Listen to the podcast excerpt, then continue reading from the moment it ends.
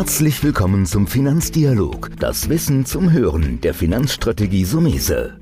Vermögensaufbau und nachhaltige Strategien zur Geldanlage, das sind unsere Themen. Sie erhalten tiefe Einblicke und wertvolle Insider-Tipps. Schön, dass Sie dabei sind.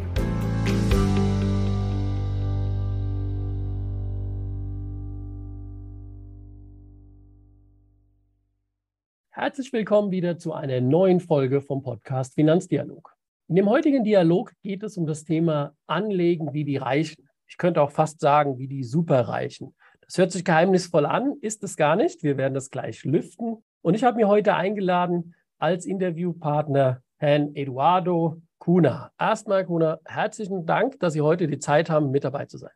Hallo, Herr Somese. Ich habe mich zu bedanken. Ich freue mich, mit Ihnen heute sprechen zu dürfen. Ah, ich habe es ein bisschen angekündigt, anlegen wie sehr Vermögende. Und da geht schon so ein bisschen die erste Frage gleich los. Zur Vorstellung nochmal, Herr Kuhner ist Geschäftsführer von Blackpoint Asset Management mit einem sehr innovativen Konzept, aber das werden wir vielleicht eher am Ende noch ein bisschen machen, beleuchten, weil diese Frage von mir am Anfang steht, was machen Vermögende, Superreiche oder man nennt das ja oft dieses Family Office, wo ganze Familienverbünde, Generationengelder drin sind von großen Konzernen. Was können oder machen die anders wie so ein Normalanleger? Gut, Herr Somese, die Frage ist natürlich, bietet sich ja an. Man muss ein wenig, äh, klar, die, die Hintergrund von uns, von Blackpoint kennen, äh, um zu verstehen, äh, wieso Sie das so fragen. Also Blackpoint oder die Gründung von Blackpoint wurde möglich durch eine Partnerschaft mit Dr. Kurt Schwarz, ja, aus der Gründerfamilie der Schwarz Pharma und dem Fondsmanager Alexander Pirpammer. Es ist so, praktisch unsere, unsere Firma hat letztendlich nur ein Produkt, ja, eine Dienstleistung und ein Produkt. Und das machen wir praktisch, als wir das Produkt aufgelegt haben, haben wir Ankerinvestoren, darunter auch Dr. Schwarz. Das sind diese Familien, worüber Sie gesprochen haben, die äh, sehr vermögend sind. Und was wir in diesem Produkt machen, ist die liquide Vermögensverwaltung dieser Familien. Ja? Und die Frage, was diese Familien anders machen, ja, das ist natürlich eine vielseitige Frage. Prinzipiell würde ich sagen, diese Familien legen Geld sehr langfristig an. Sie haben einen Plan, was sie mit dieser Anlage erreichen wollen, wie viel Rendite sie erwarten, bei welchen Risikostruktur. Und das wird dann sehr professionell und sehr, ich sag mal so, institutionell gemacht. Und das ist äh, das, was natürlich durch das sehr große Vermögen, die sie auch haben, haben sie die Möglichkeit, sehr viele Anlage, unterschiedliche Anlageformen zu machen. Ja, das Geld nicht nur in liquide Instrumente zu investieren, sondern auch in Immobilien, in Unternehmensbeteiligungen etc. Und das ist natürlich anders, als wenn das Vermögen für die Anlage nicht so groß ist. Ja, ja, das, das ist ja die Besonderheit, dass ihr im Grunde aus einem ja, vermögenden Privatanleger gestartet seid. Und das Besondere, deswegen bin ich auch heute so äh, gespannt auf den Podcast, ist ja zu sagen, was kann man da reflektieren? Weil ihr habt die Möglichkeit oder die Anleger bekommen jetzt die Möglichkeit zu an, anzulegen, wie im Prinzip ein institutioneller oder Großanleger. Vielleicht noch so ein bisschen, weil Sie gesagt haben, also erstmal klar, das weiß, glaube ich, jeder, je größer das Geld ist, je mehr Streumöglichkeiten. Bei 100 Millionen kannst du anders streuen, wie natürlich zum Beispiel 100.000. Das denke ich ist nachvollziehbar. Dann, was ich auch nachvollziehbar kann, ist, glaube, dass bei diesen Familienvermögen die Langfristigkeit der Anlage sogar wahrscheinlich über Generationen zu denken ist. Aber wie muss ich mir das so ein bisschen im, im Einzelnen vorstellen? Im Einzelnen vielleicht nochmal, dass Sie so ein bisschen diese Geschichte nochmal sagen. Also wir haben einen vermögenden Anleger und der hat gesagt, ich habe jetzt Geld, Kapital, das wird in einem Investmentfonds angelegt, der aber auch zugänglich sein soll für Privatanleger. Ja, also die ich unterscheide erstmal, ja, die, das eine sind diese vermögende Familie mit deren Family Offices, ja, das sind separate Unternehmen. Blackpoint ist ein äh, Vermögensverwaltungsunternehmen, also ein Asset Management Unternehmen. Und diese Familien haben die Erfahrung gemacht, sehr, für, also für eine sehr lange Zeitraum, dass natürlich, sie haben ja die finanziellen Mittel, solche Fondsmanager wie bei Blackpoint selbst anzustellen in der Familie oder in der Family Office. Das Problem ist, dass diese, ich sag mal so, begabte Portfolio-Manager dann nicht den Wettbewerb ausgesetzt sind. Also sie sitzen dann bei diesen Familien, bei den Family Offices und managen das Geld, stehen aber nicht tagtäglich im Wettbewerb mit 200 anderen Investmentgesellschaften hier in Deutschland zum Beispiel. Und was, was für sie attraktiv war an dieses Modell, was wir hier haben, ist, dass, dass sie zwar einen direkten Draht zu uns, zu den Portfolio-Managern etc. haben, auch die volle Transparenz, sondern dass Blackpoint in diese Wettbewerbssituation ist. Und insofern kommt auch der Familien zugute, wenn wir dieses Portfolio, wo durch deren liquide Verwaltung läuft, das ist unser Fonds, an Dritte anbieten. Weil andere Anleger, wenn sie bei uns investieren, dann werden sie uns immer vergleichen, dann werden sie die Wettbewerb analysieren etc. Und deshalb muss, also muss die Qualität bei uns stimmen und sie muss immer besser werden. Und das war an unser Geschäftsmodell auch für die Familien attraktiv. Da würde ich so ein bisschen rausziehen, Wettbewerb. Also für so einen großen, für einen vermögenden Anleger sollte natürlich für alle Anleger gelten. Ich sage ja manchmal auch, wenn ein Kunde zu uns kommt, 100.000 oder eine Million anlegt, sage ich, gehen Sie ruhig zur Bank, holen Sie sich eine zweite Meinung. Wir stehen alle im Wettbewerb. Das nehme ich da mal so ein bisschen auch als Fazit raus. Das ist sehr interessant. Vielleicht noch so ein bisschen, jetzt haben wir ja so das Denken, wie man Geld grundsätzlich so ein bisschen macht. Und da habe ich jetzt zwei Fragen. Ich fange mal mit der ersten an.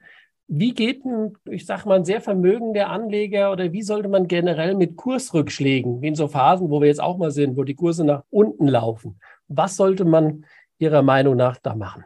Ja, also die, die vermögende Anleger und auch die Familien, die bei uns schon sowieso direkt am Anfang investiert haben als Anker-Investoren, sie sind nicht nicht viel Unterschied oder ich sag mal so, der Unterschied ist nicht so groß zu normalen Privatanlegern. Ja, auch Sie haben eine gewisse, ich sag mal so, Sensibilisierung für große Schwankungen der Preise, der Anlage, Rückschläge, wie Sie sagen. All das ist auch vorhanden. Was hilfreich ist, und das ist der Grund, wieso, schauen Sie zu uns, Blackpoint. Ja, wir haben unser Fonds im Mitte Oktober aufgelegt und seit diesem Zeitpunkt mehr oder weniger äh, sind die Kapitalmärkte nur nach unten gegangen. Ja, und seit unser, seitdem wir unser Fonds aufgelegt haben, liegen wir mit einem Minus von 12 Prozent, 12, 13 Prozent etwa. Und, äh, und natürlich ist das ärgerlich. Allerdings, das ist das, was schon von vornherein, äh, ich sage mal so, abgesprochen und geplant war, dass wir uns in einem Risikorenditeprofil bewegen. Das nennt, nennt man ausgewogen bis dynamisch. Und innerhalb dieser Risikorenditeprofil, natürlich nicht jedes Jahr, aber hin und wieder ist es zu erwarten, dass solche Rückschläge auch passieren. Die Reaktionen unserer Investoren bisher war relativ entspannt. Also klar, man ist äh, besorgt mit der Situation, äh, mit dem neuen Investmentumfeld, mit Inflation, Zinsen, teure Energie und alles. Aber das ist nicht, der Grund ist nicht der Rückschlag um 12 Prozent, ja, äh, sondern der Grund ist natürlich, wie positioniert man sich dann in der Anlage für die Zukunft. Also der normale Anleger, der eine Anlagehorizont hat, ja, und der musste eine längere Anlagehorizont haben, weil ansonsten macht es keinen Sinn, Geld anzulegen.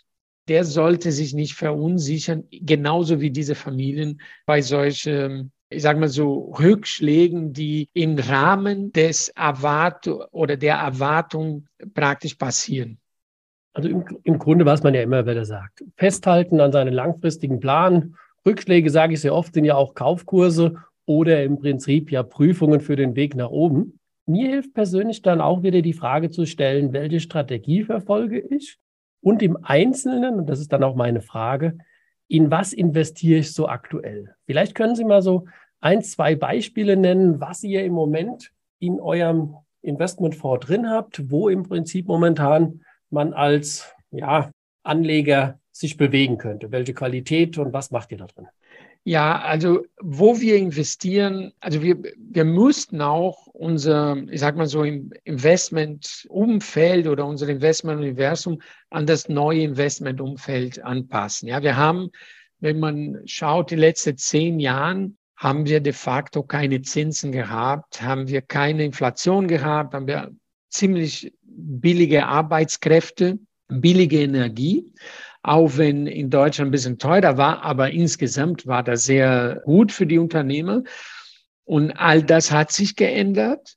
Das heißt, wir legen natürlich den Fokus unserer Anlage heute an diese geänderte Investmentumfeld. Wir nennen das postmoderne Investmentumfeld. Also und passen das Portfolio natürlich an und die Investmentthemen, ja, von, von äh, keine Inflation zu Inflation, zu äh, billige Energie, zu teure Energie und so weiter. Und insofern versuchen wir ein Portfolio zu bauen, die äh, ich sage mal so robust ist, auch für solche, äh, für, für so ein Umfeld. Es ist ja interessant, weil wenn man dieses Jahr schaut, wel, welche waren unsere besten zwei Investments, oder sagen wir sogar drei. Also auf der Achsenseite waren zwei sehr langweilige Investments. Eine, das ist ähm, der Bereich, wo wir uns, also ich sage mal so, die uns am meisten gefällt. Also das sind diese ganz große Companies mit wenig Verschuldung oder gar keine Verschuldung, mit äh, eine gute Marke, mit eine, ich sage mal so eine Marktherrschaft und so weiter. Und ja, durch diese Zinsensituation, Inflation und so weiter, ist es so, dass Unternehmen, die, die nicht viel investieren müssen in neue Produkte, neue Technologien, einen Vorteil haben, weil sie natürlich die Preise nicht so gewaltig erhöhen müssen und dennoch die Marge auch behalten. Und, und der zweite beste Investment bei uns dieses Jahr war, war Coca-Cola. Ja, das ist eine sehr langweilige Geschichte. Aber wie gesagt, sie haben die Vertriebswege, sie haben die Preisdurchsetzungsmacht und müssen äh, nicht das Rad immer wieder neu erfinden. Ja, das zweitbeste Investment war auch eine Getränkehersteller, ja, Nahrungsmittelhersteller in Form von Getränken für Sportler. Das kennt ja kein Mensch hier in Europa. Das ist eine kleinere amerikanische Firma, die heißt Celsius. Und Sie haben entwickeln Produkte für Sportler, für, um die Stoffwechsel zu, zu aktivieren und solche Sachen und haben über die letzten Jahre sehr schöne Wachstum gehabt, Vertriebsweg in USA erhöht und so weiter.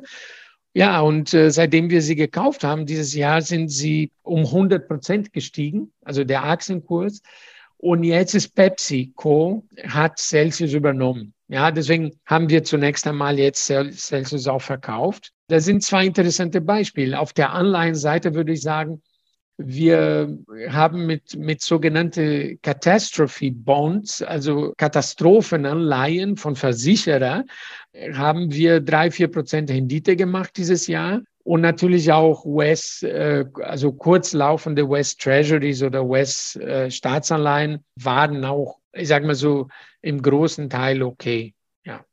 Das ist also spannend, finde ich darauf, dass man eigentlich vielleicht als Anleger da mitnehmen sollte.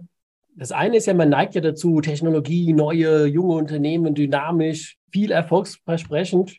Aber auf der anderen Seite vergisst man dann vielleicht so diese etablierten. Mein Coca-Cola, das ist ob man es jetzt trinkt oder nicht, aber das ist ein Dauerbrenner, würde ich sagen. Da nehme ich also raus, ihr guckt wirklich marktbreit, kleine wie große. Jetzt spielt so ein bisschen natürlich auch für mich als Investor, also wenn ich Geld habe und in einen Fonds investiere, ob ich jetzt, ich sage jetzt mal, ähm, hunderte von Millionen habe oder auch kleineres Geld, die Frage ist ja immer dieselbe, wem gebe ich mein Geld, wie vertraue ich? Jetzt haben Sie es richtig gesagt, der Fonds wurde ja erst im Oktober 2021 aufgelegt. Der Start ist in 22 für alle schwierig, überhaupt kein Thema. Jetzt fällt es einem natürlich schwer zu sagen, na, wie, wie tut man jetzt so eine Bewertung vornehmen? Vielleicht könnten Sie noch mal ein bisschen sagen, wie habt ihr eigentlich diesen, diese Fondsmanager ausgesucht? Ihr habt zwei Stück, so viel ich weiß. Wie entscheidet man sich jetzt für den Fondsmanager und warum? Weil ich habe jetzt erstmal ein Problem, ich kann ja nur vielleicht zwölf Monate mir ansehen.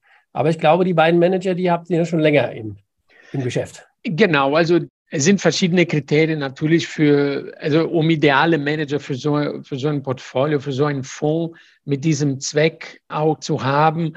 Wichtig ist, dass diese Manager nicht Anfänger sind, ja, dass sie schon eine sehr lange Leistungsbilanz, erfolgreiche Leistungsbilanz haben und diese Leistungsbilanz in dem Bereich liegt, wo unser Fokus ist. Ja, also diese praktisch ähm, Verwaltung von Mischportfolios in diese Richtung ausgewogen, also defensiv bis dynamisch, also in diese Range. Und äh, unsere Portfolio-Manager, also der Alexander Pirpammer, mein Gründungspartner, der war die letzten elf Jahre Geschäftsführer der Familie Reimann, äh, Leiter Asset Management bei der Familie Reimann und war sehr erfolgreich.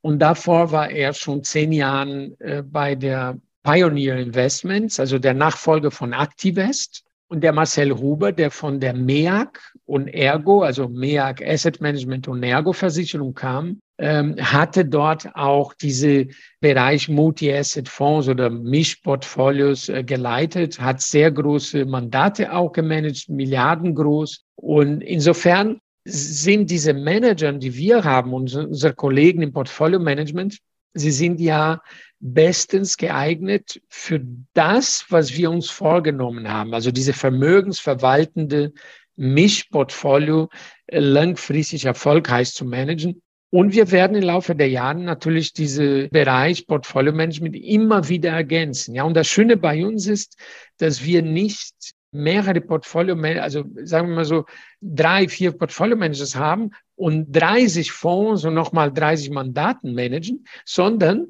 wir werden immer mehr Portfolio Manager haben, aber nur ein Portfolio zu managen. Und das ist ein großer Unterschied zu einem anderen Geschäftsmodell, wo wir alle in der Firma äh, wie Bienen arbeiten für dieses eine Portfolio. Ja, das ist die komplette Energie der Company, Expertise der Manager wird in diese Portfolio gesteckt.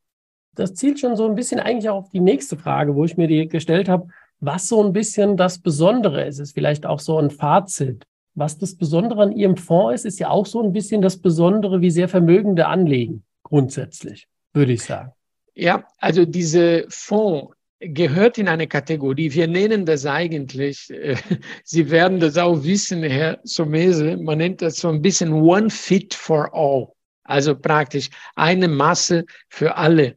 Wieso? Weil sowohl in dem Bereich äh, der sehr vermögende Familien als auch der normale Privatanlegern wenn man die letzten 15 Jahre schaut, das ist der beliebteste Anlagebereich gewesen. Ja, diese ausgewogene Mischfonds. Also Ziel des, äh, unser, unser ausgewogene Mischfonds ist die Erwirtschaftung einer langfristige, attraktiven Rendite beim vertretbaren Risiko. Ja, die Aktienquote bewegt sich zwischen 40 und 60 Prozent. Wir investieren auf der Aktienseite in Unternehmen, die sich auch in Krise, also Krisenzeiten als robust erweisen. Gesuch, also wir suchen einerseits etablierte, andererseits dynamische Elitenunternehmen. Und diese Auswahlverfahren bezeichnen wir als Darwin-Portfolio. Ja, und, und die, die etablierten Unternehmen machen etwa 80 bis 90 Prozent des Achsenanteils aus und der Rest ist primär in dieser Kategorie disruptiv oder mit neuen Geschäftsmodellen äh, unterwegs. Das war der Fall zum Beispiel von dieser Firma Celsius. Ja, die Anleihenseite folgt eine sogenannte Core-Satellite-Ansatz, also eine Kernsatellitenansatz. Eher, ist eher defensiv ausgerichtet. Der Fokus liegt bei Staats, staatsnahe Anleihen, aber auch Unternehmenanleihen mit guter Bonität und Beimischungen wie, wie Schwellenländern, wie Nachranganleihen, wie Katastrophe, Katastrophenanleihen und solche Sachen. Gold ist auch beigemischt oder Rohstoffe.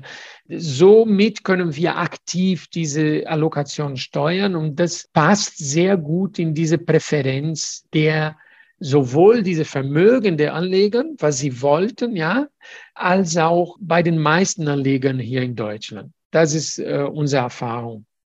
Im Grunde würde ich jetzt so ein bisschen zusammenfassend sehen, alle kochen nur mit Wasser. Hm? grundsätzlich, weil wir, wir bewegen uns natürlich in den Märkten und man muss natürlich immer eine Entscheidung treffen. Als Anleger würde ich sagen, gehst du aktiv mit einem aktiven Management ran, was auf der einen Seite, das wissen wir ja, ein bisschen höhere Kosten verursacht, oder schwimmst du mit der breiten Masse, mit billigen ETF-Produkten? Jetzt ist es so, dass wir einen aktiven Fonds bei Ihnen haben. Und abschließend stelle ich gerne immer so am Schluss so die Frage, so, so in der Richtung der Fazit, was würden Sie einem Privatanleger nochmal zusammenfassend mitgeben, worauf er so ein bisschen achten soll, wenn er sich mit dem Thema Geldanlage auseinandersetzt? Also ganz wichtig, ähm, das habe ich im Laufe äh, meiner 22-jährigen Karriere in diesem Bereich, als auch die Jahre davor als Anleger gelernt. Ganz wichtig ist der geeignete Anlagehorizont zu bringen. Ja, und an diese Anlagehorizont praktisch das geeignete Produkt oder Portfolio zu suchen, zu finden, am bestmöglich mit einem Berater natürlich, diejenigen, die sich das leisten können, die zu dieser Anlagehorizont und zu meinem Risikoempfinden auch passen. Ja, das ist das Wichtigste. Anlagehorizont. Also man, wir sagen in der Branche, Zeit schlägt Zinsen. Also es ist, äh, ich habe auch verschiedene Untersuchungen, wo ich immer wieder zeige die Geschichte von Herr Pechvogel. Herr Pechvogel hat in den letzten 15 Jahren immer wieder, immer und immer wieder, ich, und ich zeige das mal, ich habe die Berechnung, die Kurve, kann ich das zeigen.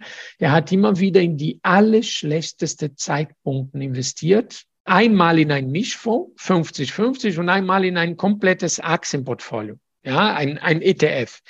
Und ich zeige immer wieder, wie schon in kurze Zeiträume von drei bis fünf Jahren Herr Pechvogel, auch wenn er das geschafft, was kein Mensch schafft, immer wieder zum allerschlechtesten Zeitpunkt zu investieren.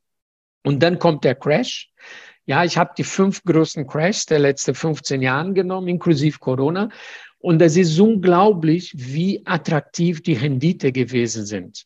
Ja, wieso? Weil er nichts getan hat, weil er ruhig geblieben ist und diese Rückschläge erstmal so verkraften konnte ja, emotional.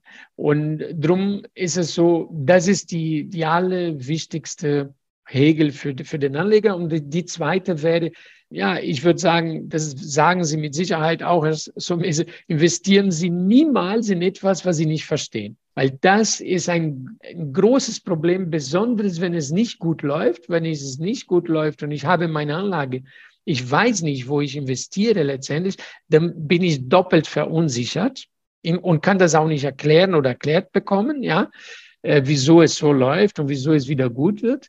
Das heißt, immer vorteilhaft dort zu investieren, wo man versteht. Also diese Familie, mit dem wir arbeiten, das ist für sie enorm wichtig, dass sie genau wissen, wo das Geld landet. Ja. Ich würde sagen, das ist doch ein, eine gute Zusammenfassung generell für das Anlegen. Herr Kuhner, ich sage herzlichen Dank, dass Sie heute mit dabei waren, uns ein paar Einblicke geben konnte und vielleicht auch ein paar ernüchternde Themen, dass alles nicht so schlimm ist oder vieles doch gleich läuft. Herzlichen Dank, dass Sie heute mit dabei waren. Ja, vielen Dank, Herr Sommes. Ich, ich bedanke mich auch. Das war der Finanzdialog, das Wissen zum Hören der Finanzstrategie Sumese. Natürlich ist dieser Podcast keine Anlageempfehlung, denn jede Anlageentscheidung muss individuell getroffen werden. Idealerweise ist sie Teil einer ganzheitlichen Strategie, die exakt zu Ihnen passt. Dazu müssten wir uns persönlich kennenlernen. Besuchen Sie uns auf sumese.de